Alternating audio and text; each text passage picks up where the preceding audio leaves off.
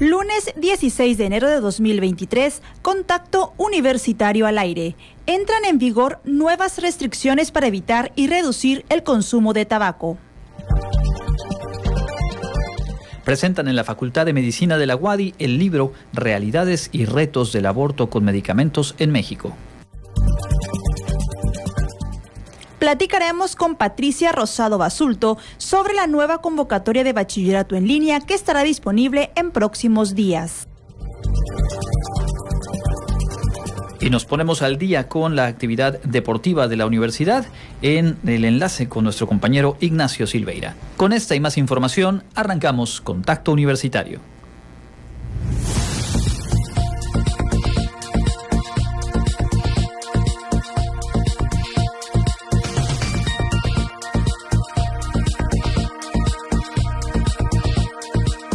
Contacto Universitario. Nuestro punto de encuentro con la información.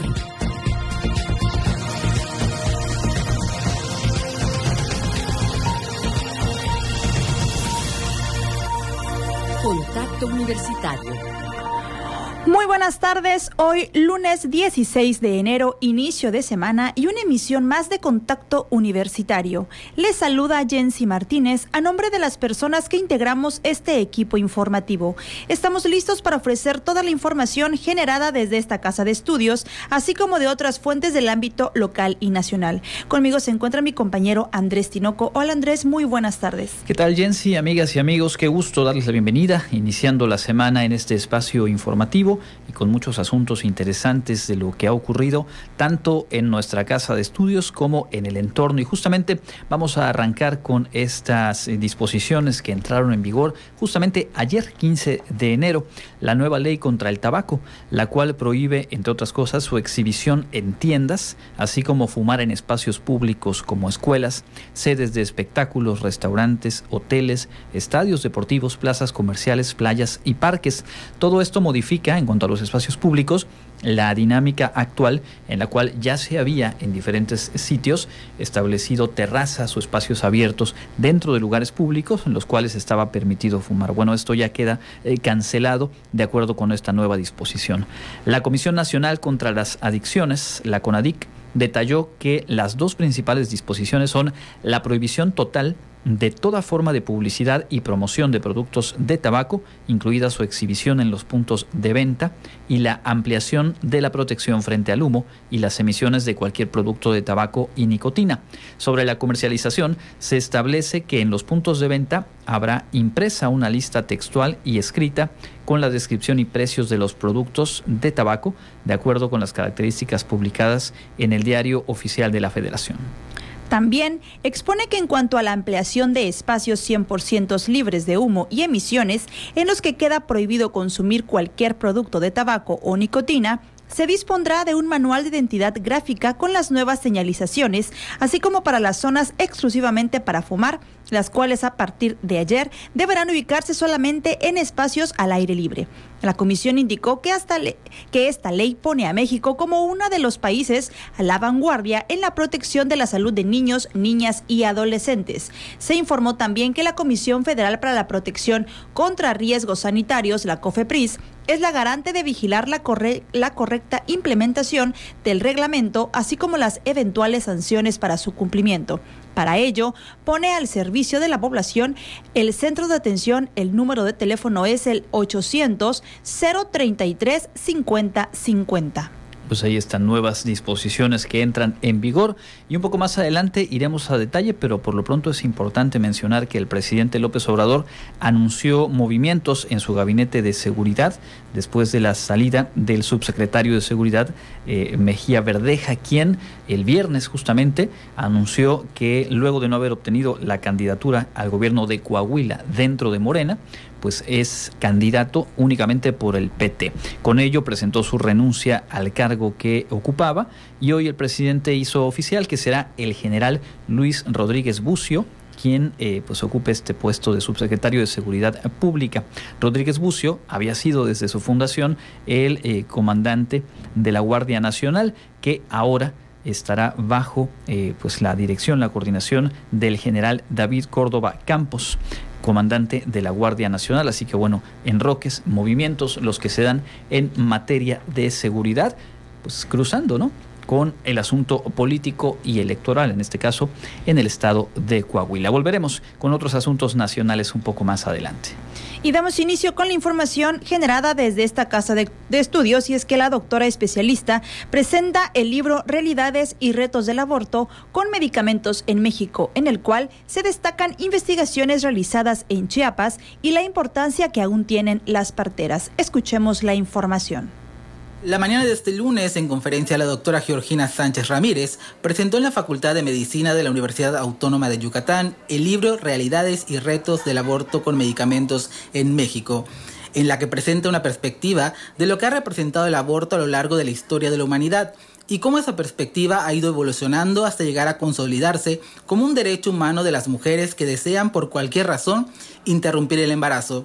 Con respecto a la conferencia, la doctora Georgina Sánchez Ramírez declaró un panorama actual sobre lo que está pasando con el uso de medicamentos para abortar, para interrumpir embarazos no deseados de la forma más segura posible desde diferentes ámbitos de atención, desde el sector de partería, desde el sector médico, clínico, eh, también desde el sector de acompañantes, que son estas mujeres que acuden a, a ser solidarias y a dar el apoyo y los medicamentos a mujeres que lo solicitan, y también las mujeres que lo hacen de forma autónoma. Entonces esto es como de alguna forma una mirada muy contemporánea, de acuerdo a lo que establece la Organización Mundial de la Salud, de lo que debe de ser una interrupción segura y que evidentemente lo que se hace en este momento es una democratización del acceso a tomar una decisión que puede cambiar un proyecto de vida en las mujeres.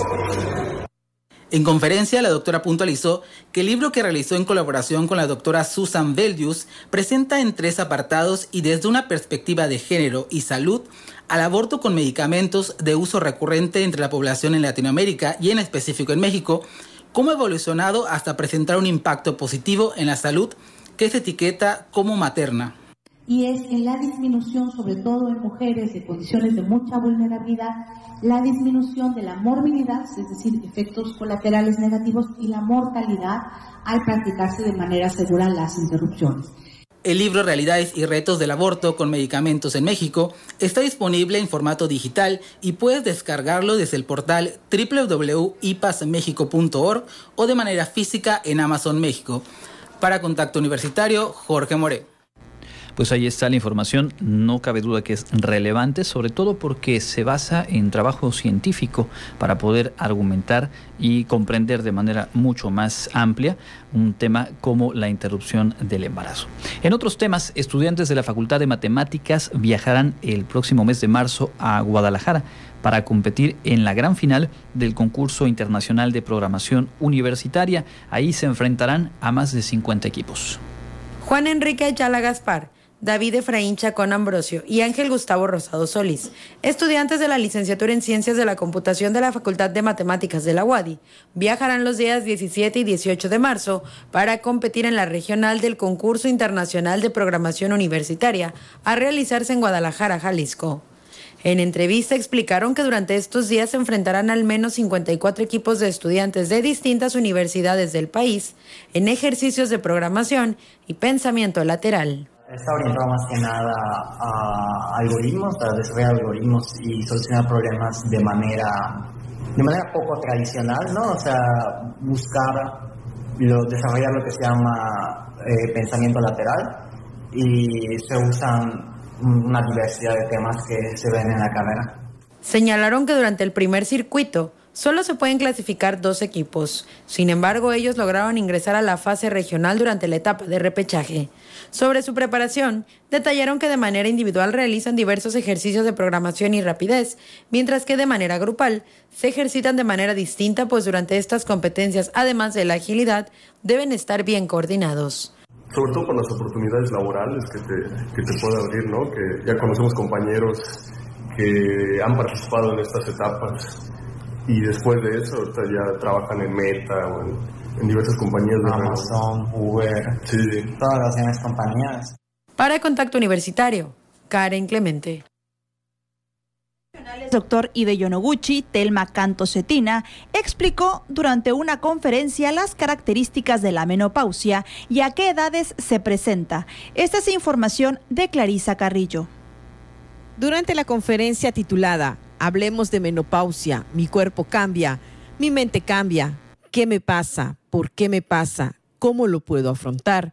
realizada en el auditorio de la Facultad de Ingeniería Química por la investigadora de la UADI, Telma Cantocetina, aseveró que para cada mujer la menopausia es un proceso que puede ser diferente y durar más o menos tiempo, así como la sintomatología que se desarrolla a lo largo de los años. Explicó que la menopausia es el cese permanente de la menstruación debido a la pérdida de la actividad folicular ovárica, el cual ocurre tras un periodo de 12 meses consecutivos de amenorrea, sin otra causa aparente patológica ni psicológica informó que se pueden presentar diferentes etapas en la menopausia. La perimenopausia, esta denota el periodo entre el comienzo de irregularidades menstruales y finaliza un año después del último periodo menstrual. La posmenopausia se manifiesta desde un año después de la menopausia y el climaterio, etapa en la vida de la mujer que se inicia con la declinación de la función ovárica y se prolonga hasta la senectud. Agregó que existen otros factores que pueden causar la menopausia, como lo son la menopausia quirúrgica, cuando la insuficiencia ovárica se produce por oferoctomía bilateral o ietrogénica en una mujer de edad fértil. La temprana, esta se produce entre los 40 y 45 años. El fallo ovárico prematuro, este se produce antes de los 40 años. Y la tardía, la cual ocurre después de los 55 años. Con información de Clarisa Carrillo, Contacto Universitario. En otros temas, tenemos una invitación del Instituto Confucio de nuestra universidad, ya que el próximo fin de semana se celebrará el Año Nuevo Chino. Habrá diferentes actividades para toda la familia el sábado aquí en el Centro Cultural Universitario. El Instituto Confucio de la UADI invita a celebrar la llegada del año del conejo de agua en la feria de actividades denominada Conoce China, que se llevará a cabo el próximo sábado 21 de enero de 17 a 20 horas en el Centro Cultural Universitario, informó la directora ejecutiva del instituto, Pamela Cristales Ancona. Claro, como bien saben, en China se rigen por el calendario lunar, el cual es diferente. En esta ocasión, este calendario va a iniciar el domingo 22 de enero. Por esa razón tendremos nuestra celebración el sábado 21. Además de que llevan a cabo el calendario lunar, tienen también el zodiaco chino que está caracterizado porque cada año va acompañado de uno de los 12 animales del zodiaco. En el año 2022 celebrábamos al tigre y este 2023 celebraremos el año del conejo. Explicó que a diferencia del calendario gregoriano, utilizado de forma general en Occidente y que inicia invariablemente el 1 de enero, el Año Nuevo chino no tiene una fecha fija, sino que ocurre de acuerdo con el calendario lunar. Además, a cada ciclo anual se le asigna la ascendencia de un animal de zodiaco chino, por lo que este año corresponde al conejo de agua. Sobre la celebración dio a conocer que entre los stands que se podrán disfrutar estarán caligrafía china, doblado de papel, pintura, lámparas chinas, té y mesa de regalos. Esta celebración se llevará a cabo el próximo sábado 21 de enero de 17 a 20 horas en el Centro Cultural Universitario.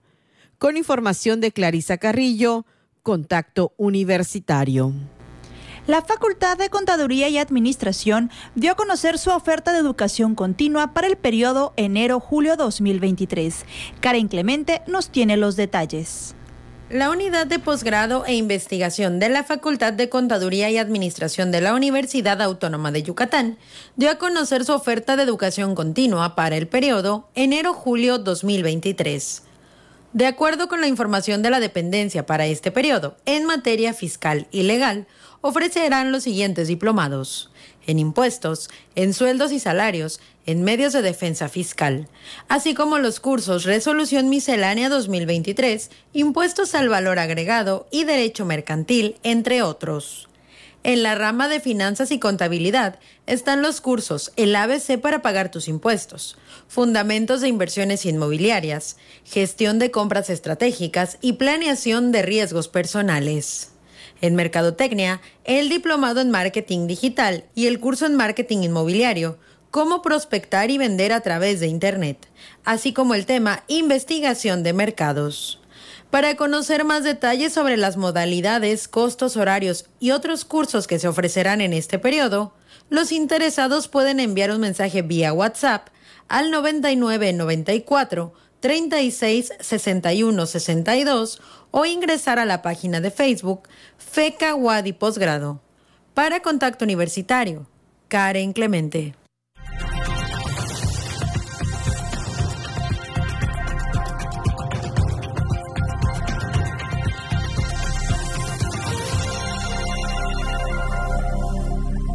Y ya estamos en nuestra sección de contacto directo y se encuentra con nosotros Patricia Rosado Basulto. Ella es responsable del proceso de ingreso al bachillerato en línea. Maestra, muy buenas tardes y bienvenida. Buenas tardes. Gracias por aceptar esta invitación. Gracias a ustedes.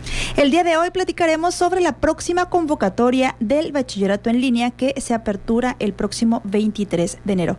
Primeramente, maestra, platíquenos a quién está dirigida esta convocatoria y cuál es el objetivo. La convocatoria está dirigida a toda la población que quiera continuar sus estudios de bachillerato o iniciar sus estudios de bachillerato en una modalidad virtual dentro pues, de la Universidad Autónoma de Yucatán. Este programa educativo ya tiene 10 años y pues es una excelente opción para aquellos que quieran continuar estudiando a nivel medio superior. ¿Cuál es eh, el plazo? Es decir, estamos justo a una semana de que inicie eh, este proceso. ¿Cuál es el plazo de la primera etapa y cuáles son las características que deben cubrir quienes decidan postularse? La, convocatoria inicia el 23 de enero. A partir de esa fecha y hasta el 3 de febrero, eh, todos los interesados deben de registrarse en línea. únicamente deben de asegurar de tener su certificado de, secundaria. Aún no se los vamos a solicitar para el registro. El primer registro es, pues, el, el paso uno es el registro que es un primer filtro para poder pasar a la segunda etapa, que sería presentar una evaluación diagnóstica. ¿Qué documentos deben presentar estos postulantes? Ok, eh, para poder cursar, una vez que bueno ya son admitidos, se les va a solicitar su acta de nacimiento, su CURP, su certificado de secundaria y su número de seguridad social. Y en el caso de aquellos interesados que quieran entrar a segundo o tercer año, pues necesitarán tener algún certificado parcial de que ya han cubierto, pues ya sea su primer año o su segundo año de bachillerato. Después del 3 de febrero, quienes hayan completado el registro, eh, ¿cuáles son los siguientes pasos, las etapas en este proceso? Claro, la etapa 2 es, como les comentaba, la evaluación diagnóstica, que es una evaluación de habilidades tecnológicas muy básica, uso de Word, uso del PowerPoint, de correo electrónico, que se hace del 9 al 10 de febrero. Son dos días. Eh, una vez que se realiza la evaluación diagnóstica, se hace la publicación de resultados, que sería el 15 de febrero, y ya con los eh, aspirantes que son admitidos al programa, empezarán ya su proceso de inscripciones. Ya una vez concluido este proceso de inscripción y su curso de inducción, iniciarán oficialmente sus clases en el mes de marzo. En marzo inician entonces. ¿Cuántos cupos están disponibles para esta convocatoria? Alrededor de 50 espacios. De todas maneras, toda la información sobre cupos disponibles, el acceso al registro, estará eh, desde nuestra página electrónica que es uaep.wadi.mx. Estamos hablando acerca de, este programa que ya tiene eh, tiempo realizándose en la universidad. Le pediría si nos puntualiza cuántos años lleva el bachillerato en línea y sobre todo eh, compartirle al público que nos escucha cuál es la mecánica, qué es, eh, cómo es la manera en la que funciona porque es una alternativa muy interesante para diferentes perfiles, no solamente para personas que quieran retomar estudios, sino también recién egresados de eh, pues, eh, secundaria que deseen a lo mejor agilizar sus estudios de bachillerato. En fin, hay una serie de características que lo hacen muy interesante. Claro que sí. Eh, pues nosotros en el mes de octubre cumplimos nuestros primeros, espero que de muchos, 10 años.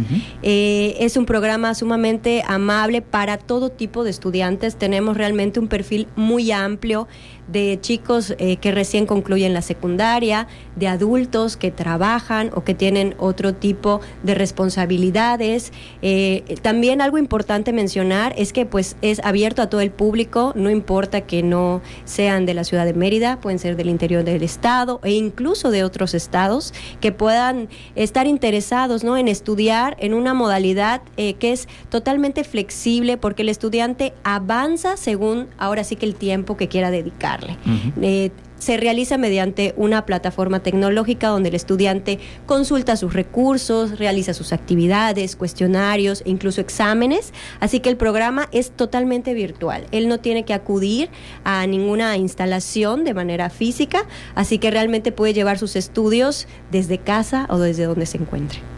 Esto es muy eh, flexible, ¿no? Ahora que con esto de las nuevas modalidades de, pues todo en línea y aparte que pueden cualquiera puede entrar, solamente eh, registrarse y estar adentro de ella puede estar haciendo o llevar a cabo su bachillerato. Y con esto, maestra, ¿cuántos son las cuáles son las vías de contacto para aclarar dudas y completar este proceso? Ok, tenemos nuestro correo electrónico es atención.uaef de Unidad Académica de Educación Virtual arroba correo wadi.mx. También estamos en redes sociales, Comunidad Académica de Educación Virtual. Eh, y también tenemos eh, pues atención vía telefónica. El teléfono es 999 46 14 65, donde con mucho gusto les podemos dar atención ahora sí que personal de 8 de la mañana a 3 de la tarde. ¿Este teléfono es el número fijo? Sí, es el de, de nuestras oficinas. 9999 46 14 65 para quienes nos escuchan. No es para enviar WhatsApp, es para llamar directamente y obtener la información. Lo mismo en el correo electrónico atención.uaevv, más bien, UAEV de Unidad Académica de Educación Virtual arroba correo.wadi.mx. Eh, ¿Cuántas personas más o menos integran el equipo del bachillerato eh, en línea? Es curioso porque sabemos que existe, son 10 años obviamente, aquí en el informativo hemos hablado en distintos momentos, pero un poco la virtualidad lleva a que no identifiquemos con tanta facilidad pues al equipo de trabajo que finalmente es el que mantiene esto eh, caminando. Claro, pues somos más de 20 asesores. Eh, aquí, eh, ahora sí que el, concepto asesor sería lo equivalente a un profesor. En modalidad virtual se le llama asesor, puesto que tiene pues unas funciones un poquito diferentes, ¿no? Dar atención, seguimiento, actividades, tareas. Los asesores están estructurados por área disciplinar. Tenemos todas las áreas, matemáticas, naturales, ocupacionales, sociales, idiomas. Y también hay un equipo de tutoría. El equipo de tutoría es el que da seguimiento al desarrollo desempeño del estudiante para que ahora sí que no se sientan solitos. Eh, están frente a una computadora, pero hay alguien detrás que está al pendiente de que ingresen, de que participen, de atender si tienen alguna situación personal, académica, laboral y asegurarnos que tengan un, ahora sí que una excelente trayectoria. En el caso de personas que ya hayan realizado eh, estudios de bachillerato de forma parcial, eh, el procedimiento es similar, es decir, dentro de esta misma convocatoria, el paso uno es el mismo y ya después se puede revalidar el haber cursado el primero, el segundo año de bachillerato o cuál es, digamos, el mecanismo. Los pasos son los mismos, únicamente la diferencia es que cuando ingresan a registrarse tienen que mencionar si están interesados en primero, segundo o tercer año. Y cuando lleguen al proceso de inscripciones, eh, sí van a tener que entregar un documento extra que sería su certificado parcial de bachillerato. Aquí nada más todo lo marca la convocatoria, pero por ejemplo, si es un aspirante que estudió en la UADI, eh, su bachillerato, en cualquiera de las escuelas preparatorias o incorporadas, únicamente va a entregar un, eh, su certificado parcial. Y si estudió en alguna otra escuela, ya sea estatal o incluso de otros estados, tiene que hacer un proceso de revalidación con el área de revalidación de UADI eh, para podernos entregar una, un documento de revalidación además del certificado parcial. Son los únicos detalles, pero el proceso es el mismo. Estamos platicando con la maestra Patricia Rosado Basulto eh, sobre el proceso de ingreso al bachillerato en línea. Maestra, sabemos también que se abren dos convocatorias o tres convocatorias al año. En este, ¿cuál es la siguiente que se aperturará? En este caso, de hecho, esta es nuestra última convocatoria del ciclo escolar 2022-2023. Son cuatro ingresos que tenemos en el año. En el mes de agosto ingresan los primeros estudiantes, octubre, enero y ahorita en marzo que van a iniciar iniciar su curso escolar es el último ingreso. Eh, estaremos próximamente publicando nuestra convocatoria que sería 2023-2024, bueno, que tiene que pasar ahora sí que por la aprobación del Consejo Universitario.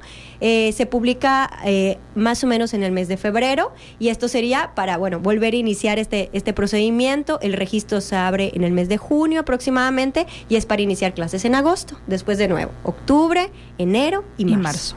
Si bien la contingencia sanitaria nos llevó a los espacios virtuales y se ha vuelto pues, bastante más cercano para muchas y muchos, eh, pienso a lo mejor en padres de familia cuyos hijos estén interesados en, cursar su bachillerato en línea y creo que vale la pena subrayar que obviamente está avalado por la universidad, que el plan de estudios es obviamente completo y que se obtiene un certificado, pues ahora sí que en regla con todas las de la ley. Creo que vale la pena esto y quizá también hablar un poquito de cuáles son las cualidades, las habilidades necesarias con las cuales eh, entrar en un proceso de esta forma, en la cual la flexibilidad marca la tónica, pero que también requiere pues de esa autodisciplina de la organización etcétera. ¿Qué nos podría decir sobre es. esto? Pues realmente es una excelente opción. Eh, les decía que nuestra matrícula es muy variada. Tenemos muchos jóvenes, por ejemplo, que son excelentes deportistas, deportistas de alto rendimiento. Entonces creo que esta es una buena opción para poder combinar otro tipo de actividades con el estudio, que como bien mencionas es formal, eh, avalado por nuestra universidad. Al concluir tienen un certificado de bachillerato. Nos preguntan, ¿es igual al de prepa 1, prepa 2 o nuestra unidad académica es totalmente igual, totalmente válido. Ya tenemos varias generaciones de egresados. Con el certificado ellos pueden seguir sus estudios de bachillerato y creo que una parte importante que les da es uno, la habilidad tecnológica que sabemos que hoy es fundamental para cualquier persona, eh, pero pues también tenemos la parte ocupacional. Entonces, ¿qué pasa? Que ellos cuando concluyen pueden tomar la decisión a lo mejor de, si no desean por el momento estudiar a nivel superior, encontrar un mejor empleo, porque van a tener todas las herramientas tecnológicas y habilidades eh, laborales para eh, trabajar y o, en su caso, conseguir un, un mejor empleo. Entonces, creo que es un programa apto para cualquier persona y que sí les va a solicitar tener habilidades tecnológicas, pero como bien sabemos, estas habilidades se hacen con la práctica, se van desarrollando poco a poco, así que ahora que todos están, son bienvenidos.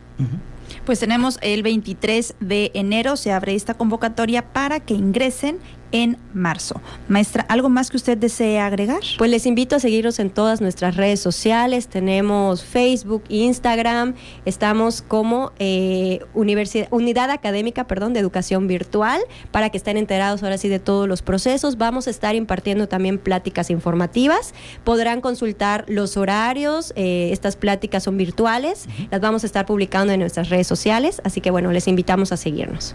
Perfecto. Y la convocatoria se puede consultar en, la misma página. Es uaev.wadi.mx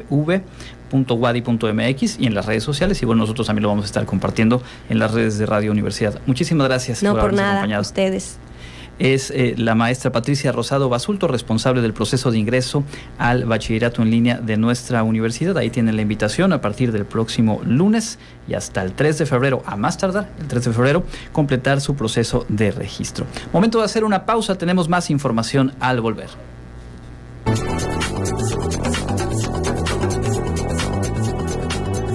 El Comité Institucional para la Atención de Fenómenos Meteorológicos Extremos de la UADI informa que este lunes 16 de enero tenemos clima caluroso con cielo despejado a medio nublado. La máxima temperatura estará en 32 grados Celsius y la mínima será de 15 grados en el amanecer de mañana martes. En la ciudad de Mérida, centro y oeste, la temperatura máxima será de 31 grados y la mínima de 17. En la costa se esperan temperaturas máximas de 30 grados y mínimas de 19, con cielo mayormente despejado. En el sur y sureste del estado la temperatura más alta será de 32 grados y las mínimas de 14. El cielo estará mayormente despejado. En el este y noreste de Yucatán tendrán como máximo 32 grados y una temperatura mínima de 16. Para Contacto Universitario, Elena Pasos.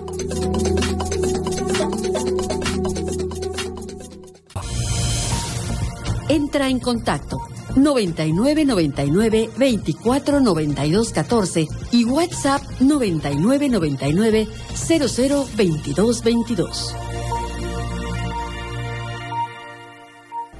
Estamos de vuelta en contacto universitario en esta emisión de lunes 16 de enero. Muchas gracias por su sintonía. Un poco más adelante tendremos lo más relevante del ámbito internacional y también nuestro primer enlace para conocer la actualización en materia deportiva en nuestra universidad con Ignacio Silveira. Antes de ello, comentar otro de los asuntos que en la información nacional pues ha sido tema desde antes de que terminara el año previo al arranque de este y bueno, ya los primeros 15 días de este 2023 ha continuado en la agenda y es todo el tema alrededor del trabajo de titulación de licenciatura de la hoy ministra de la Suprema Corte, Yasmín Esquivel.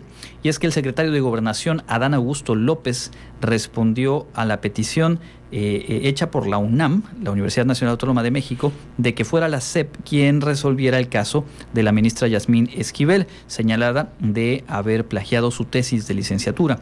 El secretario Adán Augusto López afirmó que la Dirección General de Profesiones de la SEP no está facultada para cancelar ningún título profesional. En la conferencia de prensa eh, matutina en Palacio Nacional, explicó que para que la SEP pudiera cancelar el registro de un título, primero tendría que existir una resolución del Consejo Universitario y del Tribunal Universitario de la UNAM, así como una resolución judicial sobre el mismo tema.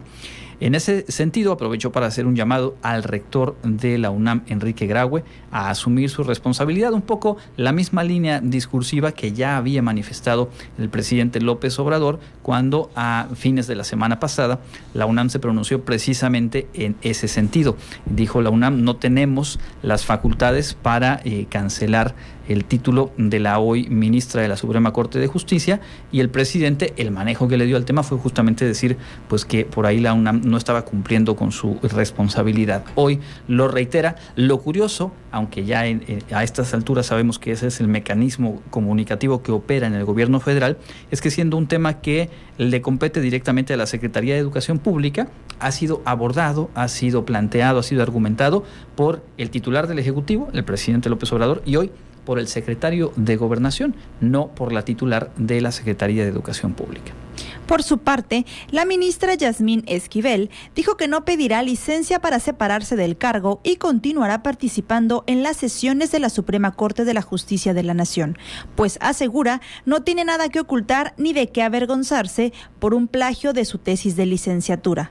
La ministra platicó sobre la polémica desatada en torno a su tesis luego de que la Universidad Autónoma de México determinara que sí sería un plagio de una más presentada un año antes por otro exalumno, resolución que dijo no comparte, ya que no hubo una valoración de las pruebas presentadas.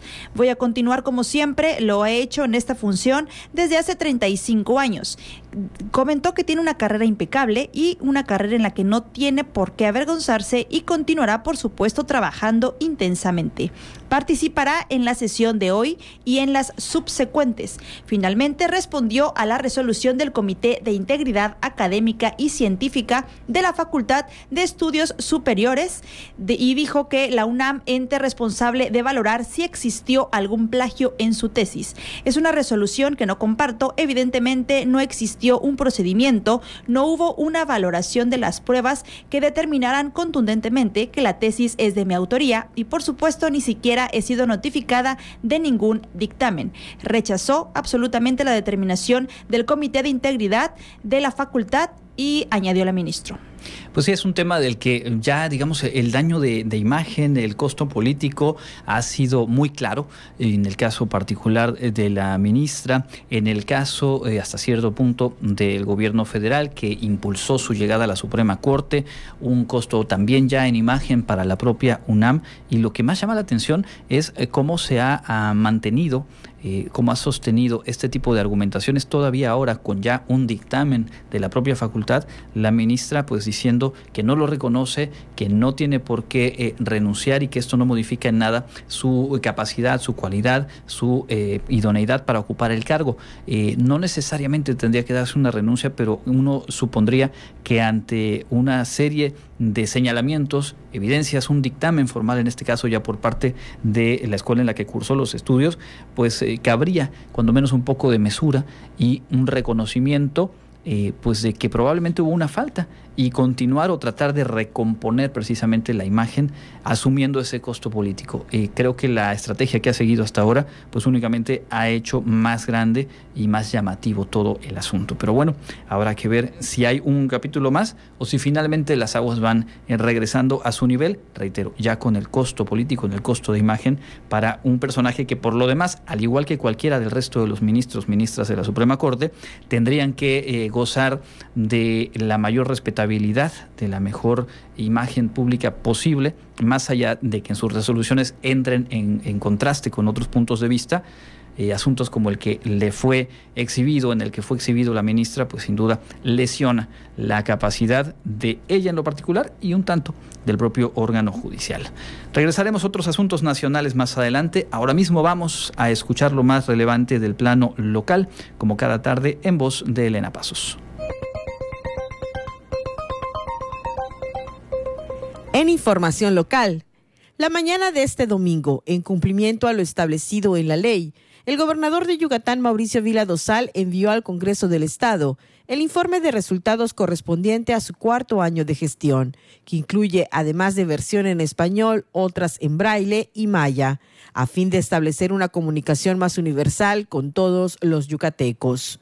La titular de la Secretaría General de Gobierno, María Fritz Sierra, acompañada del consejero jurídico del Estado, Yusuf Heredia Fritz, acudió a la sede de Poder Legislativo Local para entregar a la presidenta de la Diputación Permanente, Pilar Santos Díaz, y a los integrantes de la Junta de Gobierno y Coordinación Política encabezada por Víctor Hugo Lozano Poveda, el documento que desglosa acciones, programas, apoyos y estrategias emprendidos durante 2022 por segundo año consecutivo. Se tradujo todos los tomos que conforman el cuarto informe de gobierno al sistema de lectura y escritura braille para personas con discapacidad visual y por tercera ocasión se presenta completo en lengua maya para garantizar el derecho al acceso a la información para toda la población.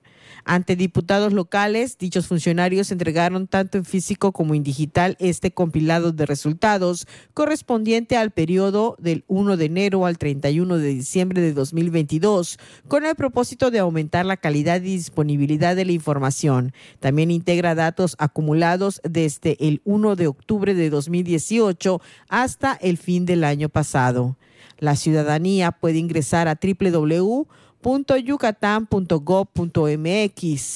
Informe para consultar el documento que consta de 2.612 páginas y nueve tomos. Comprende el reporte de avances de las acciones y los esquemas que implementaron las dependencias y entidades estatales y el resumen ejecutivo, cuyo propósito es comunicar a la ciudadanía de manera ágil y sencilla los principales resultados alcanzados.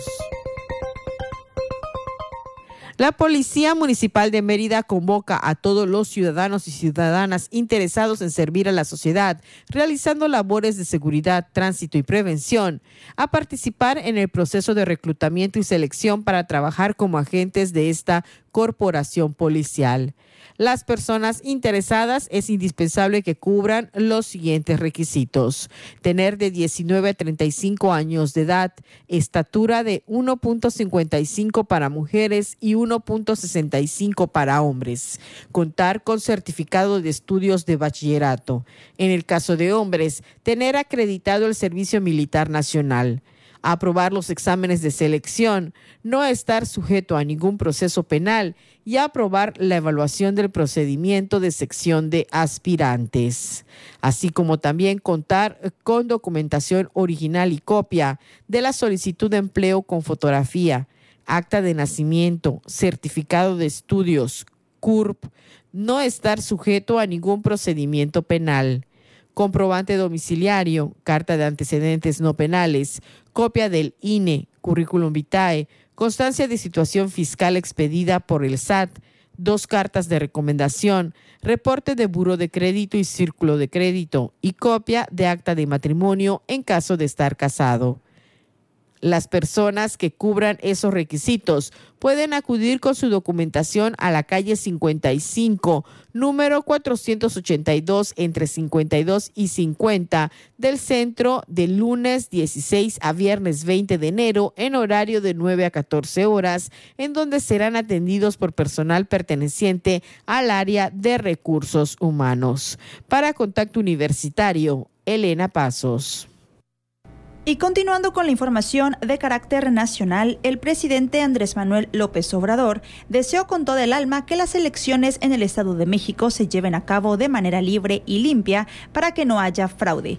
Luego de que este fin de semana iniciaran las precampañas en estas dos entidades, el mandatario se pronunció porque los aspirantes privilegian las necesidades de la gente por encima de los que recomiendan los publicistas. López Obrador aseguró que tiene mucha confianza al pueblo porque sabe lo que le conviene conviene. Dijo que la gente se da cuenta cuando un candidato no es sincero y pidió no utilizar el aparato para intimidar adversarios. Pues sí, como sabemos, este año habrá elecciones tanto en el Estado de México como en el Estado de Coahuila. Coahuila, donde también, como decíamos hace un ratito, pues ya se dio una ruptura. La primera en cuanto a la coalición eh, aliancista o la alianza, digamos, del gobierno actual, donde Morena, PT y el Partido Verde habían marchado juntos, salvo en el estado de San Luis Potosí, que en su momento eh, incluso se habló, se señaló que el respaldo del aparato electoral de Morena había sido más bien para el candidato eh, enfundado en el Partido Verde y no para la candidatura emergida de Morena. Ahora se empieza a especular eh, cuál será la actuación de Morena. El subsecretario, eh, ex subsecretario de Seguridad, Mejía Verdeja, pues tomó eh, camino, digamos, con el Partido del Trabajo, rompiendo así la alianza de tres, dejando únicamente al Verde y a Morena, impulsando al senador Guadiana o a ex senador Guadiana y pues se habla de cuál va a ser entonces la actitud de la estructura de Morena en el caso de Coahuila, más allá de los dichos del presidente, que pues por lo demás son lo que corresponde decir dentro de este preámbulo o este arranque de las precampañas en esas dos entidades. En otro asunto, se informó también que el ejército mexicano y la Guardia Nacional desplegarán 5.000 elementos a lo largo de la ruta del tren Maya y al interior de los vagones dijeron para dar seguridad a esta obra que eh, pues está previsto inaugurar a fines de este año 2023. De acuerdo con el secretario de la Defensa Nacional, Luis Crescencio Sandoval, estos dos cuerpos, la Guardia Nacional y la Fuerza Aérea, serán los encargados de brindar seguridad al proyecto con batallones especializados en seguridad ferroviaria y atención a turistas. Además, la Fuerza Aérea tendrá a su disposición helicópteros que antes servían para trasladar funcionarios de primer nivel y ahora estarán sobrevolando eh, la ruta del tren Maya y podrán responder ante cualquier incidente. Eh, recuerda algunas imágenes de lo que se vivió el fin de semana en el metro de la Ciudad de México, donde la Guardia Nacional fue desplegada, como comentábamos aquí, y hubo distintos momentos de tensión, algunas protestas, alguna detención por ahí no, no del todo clara en torno a la sociedad o parte de la sociedad, de las y los usuarios del metro, pues no coincidiendo con esta idea de contar con elementos de la Guardia Nacional en los andenes, en eh, los propios vagones del metro, porque no hay duda que esto cambia la percepción, cambia la actitud. Y ahora pues lo que se dice es, en el caso del tren Maya, un esquema similar lo que se prevé eh, tendrá para eh, la vigilancia y mantener la seguridad. Vamos a eh, dejar hasta aquí la información nacional, precisamente tiempo de escuchar lo más relevante del plano internacional aquí en Contacto Universitario.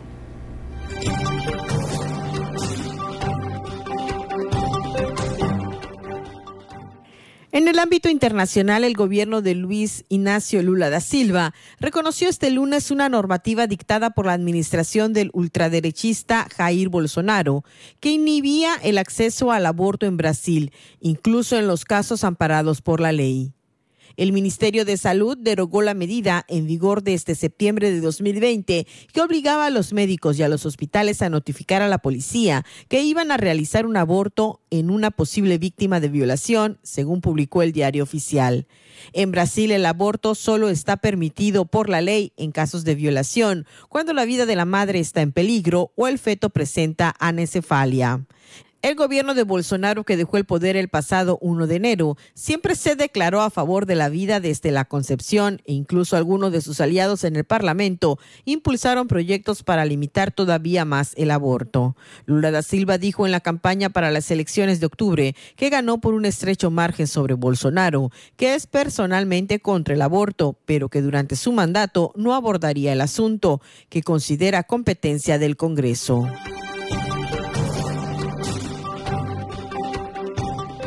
Un ruso que se presenta como un ex mercenario del grupo paramilitar ruso Wagner logró huir a Noruega al cruzar la frontera en la zona del Ártico y pedirá asilo en ese país, declaró su abogado este lunes. Está dispuesto a hablar de su experiencia en el grupo Wagner con las personas que investigan los crímenes de guerra. En una entrevista publicada por la ONG Gulagu, el presunto desertor explicó que su contrato fue prorrogado en contra de su voluntad tras varios meses de combates en Ucrania para el grupo dirigido por el empresario Evgeny Prigozhin. Mis antiguos empleadores intentaron encontrarme. La sociedad Wagner, Pixognik y su banda, el FSB, Servicio Ruso de Seguridad, lanzaron una operación de búsqueda criminal en mi contra a través del Ministerio Ruso del Interior, aseguró. El presunto desertor, que se presenta como ex jefe de una sección de unos 10 hombres, contó que cruzó un río helado que separa a Rusia de Noruega con una patrulla rusa persiguiéndolo. Según su abogado, el hombre habló con ciudadanos noruegos y les explicó haber cruzado la frontera de manera irregular. La policía lo detuvo poco después. Según Brinschulz Risners, su cliente decidió no renovar su contrato con el grupo Wagner tras haber vivido algo completamente distinto de lo que esperaba. Para Contacto Universitario, Elena Pasos.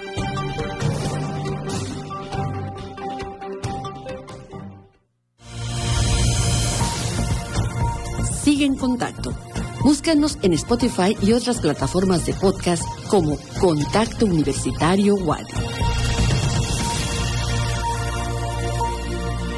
Continuamos en contacto universitario cuando son las 14 horas con 48 minutos de este 16 de enero. Nos da mucho gusto enlazarnos vía telefónica con Ignacio Silveira, quien para efectos de este informativo pues estuvo prácticamente un mes de vacaciones. Ya era momento de enlazarnos contigo, Tito, y que nos des los detalles. Y vaya que hay información importante en materia deportiva en nuestra universidad. Buenas tardes y feliz año. Feliz año, profesor, a usted y a toda la gente que escucha eh, Contacto Universitario. Un placer estar con ustedes para comentarles estas nuevas eh, que hay en el deporte universitario, sobre todo las modificaciones estructurales que vienen con el cambio de rector y que, por supuesto, para bien de toda la comunidad universitaria en, en materia de deporte, ya que, pues, muchos de estos cambios que hay en, en cuanto a nuevas posiciones, pues vienen a estructurar eh, a continuar con la estructura que ya tenía el PICFID, el Programa Institucional de Cultura Física y Deporte, ya que muchos de ellos son personas que con otro cargo ahora vienen a asumir a uno de mayor responsabilidad, manteniendo una línea de las mismas personas trabajando en pro del deporte, que ya saben la manera en la cual se trabajó durante los últimos años y que dio buenos resultados tanto para el efecto deportivo en cuanto a medallistas que, que hubo en la administración pasada, como también en los eventos que se pudieron realizar las asignaturas libres deportivas y el alcance que tuvo en la comunidad universitaria.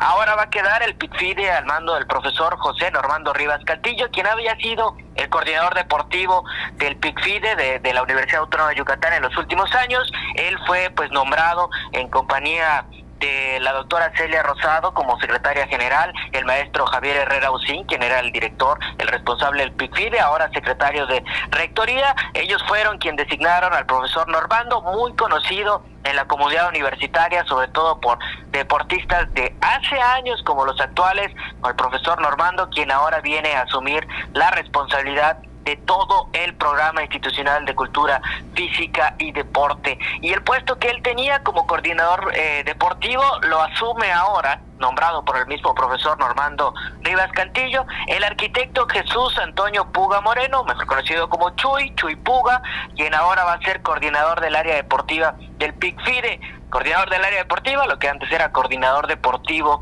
en esta en esta dependencia de de la Universidad Autónoma de Yucatán. Chuy había estado a cargo de las selecciones de voleibol, tanto rama varonil como femenil en algún tiempo y después empezó a tomar puestos más administrativos, estando a cargo de la organización de varios eventos, Universidad Nacional, también el pasado FISU America Games, en donde ya pues con estas tareas de, de labor administrativa, de gestión, pues a empezar a prepararse para este ahora cargo que tiene como coordinador del área deportiva del programa institucional de cultura física y deporte. Otros pues nombramientos que hubieron eh, también en esta pues nueva gestión que va a tener el PICFIDE, pues el, el Irving Contreras, el licenciado Irving Contreras, también la licenciada Wirly Matú, van a estar a cargo del área de, de comunicación y diseño del Programa Institucional de Cultura Física y Deporte, algo que también ya había trabajado en el último año, sobre todo para dar mejor salida de información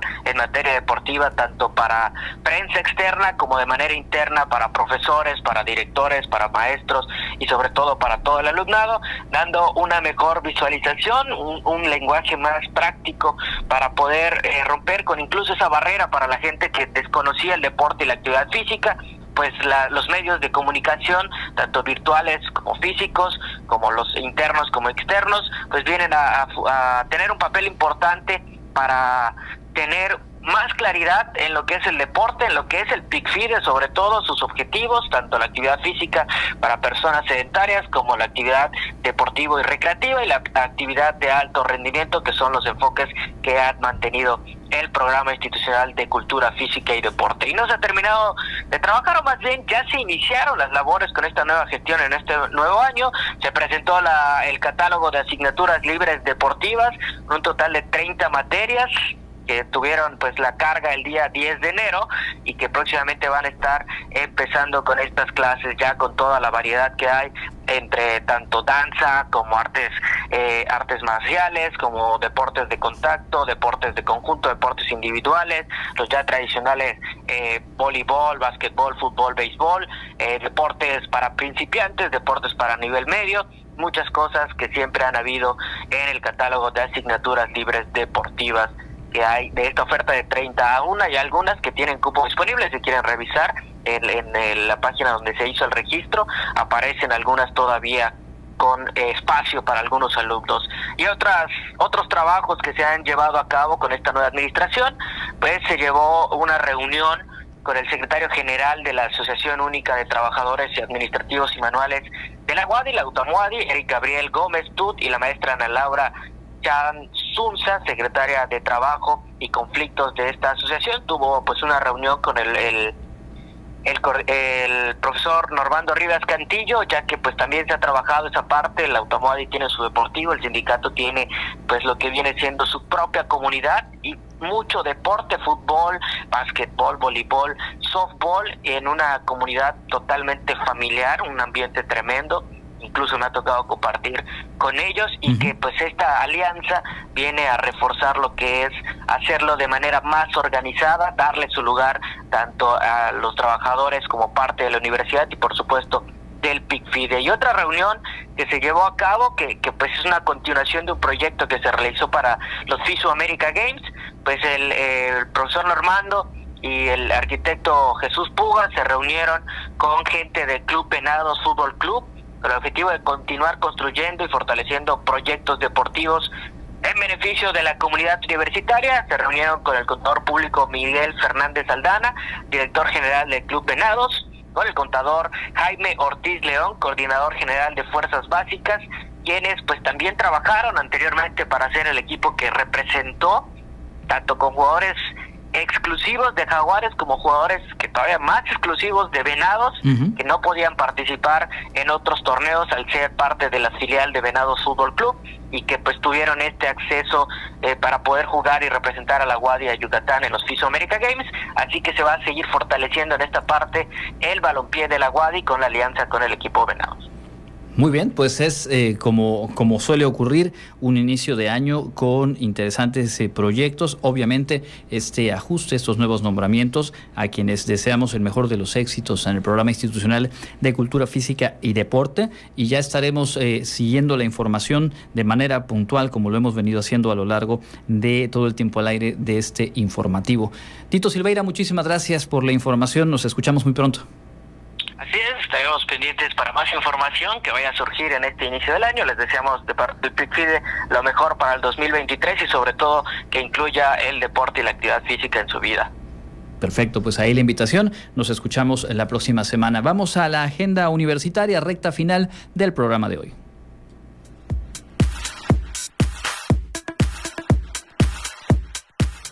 Amigos, ya estamos listos con la información de la agenda universitaria. Se amplía el plazo para postularse como candidato en la convocatoria Fortalecimiento para la Equidad en el Ingreso a la UADI hasta el próximo viernes 20 de enero a las 15 horas. Te invitamos a revisar la convocatoria y postularte si reúnes los requisitos. Visita el Facebook UADI Ingreso Licenciatura.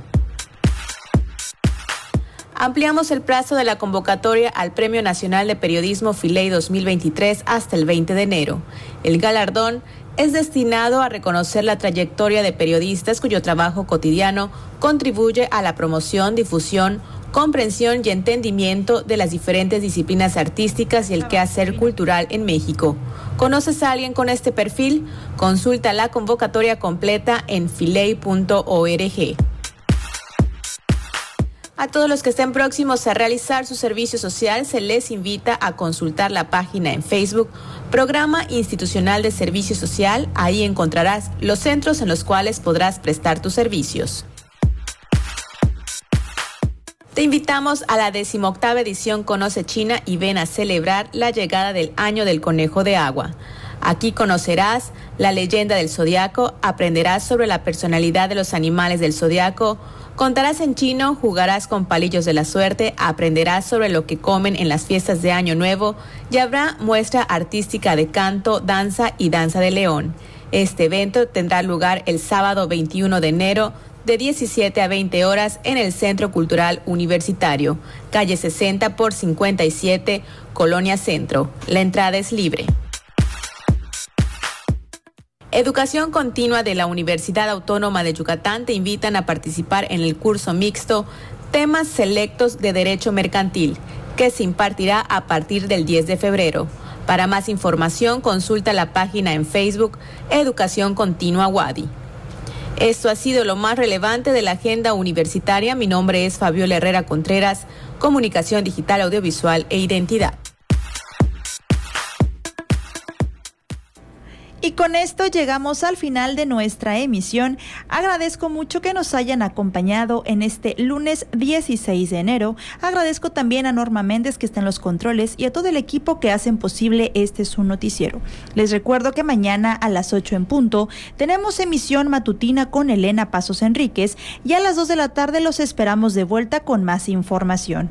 Mi nombre es Jensi Martínez. Me despido de ustedes como siempre. Fue un gusto haber compartido este espacio de noticias. Andrés, nos escuchamos mañana. Hasta mañana, amigas, amigos. Jensi, muchas gracias y la invitación para que nos eh, sigan, nos busquen y nos sigan en eh, los espacios de podcast, particularmente en Spotify. Pueden buscar Contacto Universitario Wadi, recuperar los programas completos y las entrevistas y, por supuesto, también seguir con la programación de esta emisora cultural universitaria. Que tengan una excelente semana. Nos escuchamos eh, mañana martes. Contacto Universitario, nuestro punto de encuentro con la información. Una producción de la Coordinación de Comunicación Institucional de la Universidad Autónoma de Yucatán.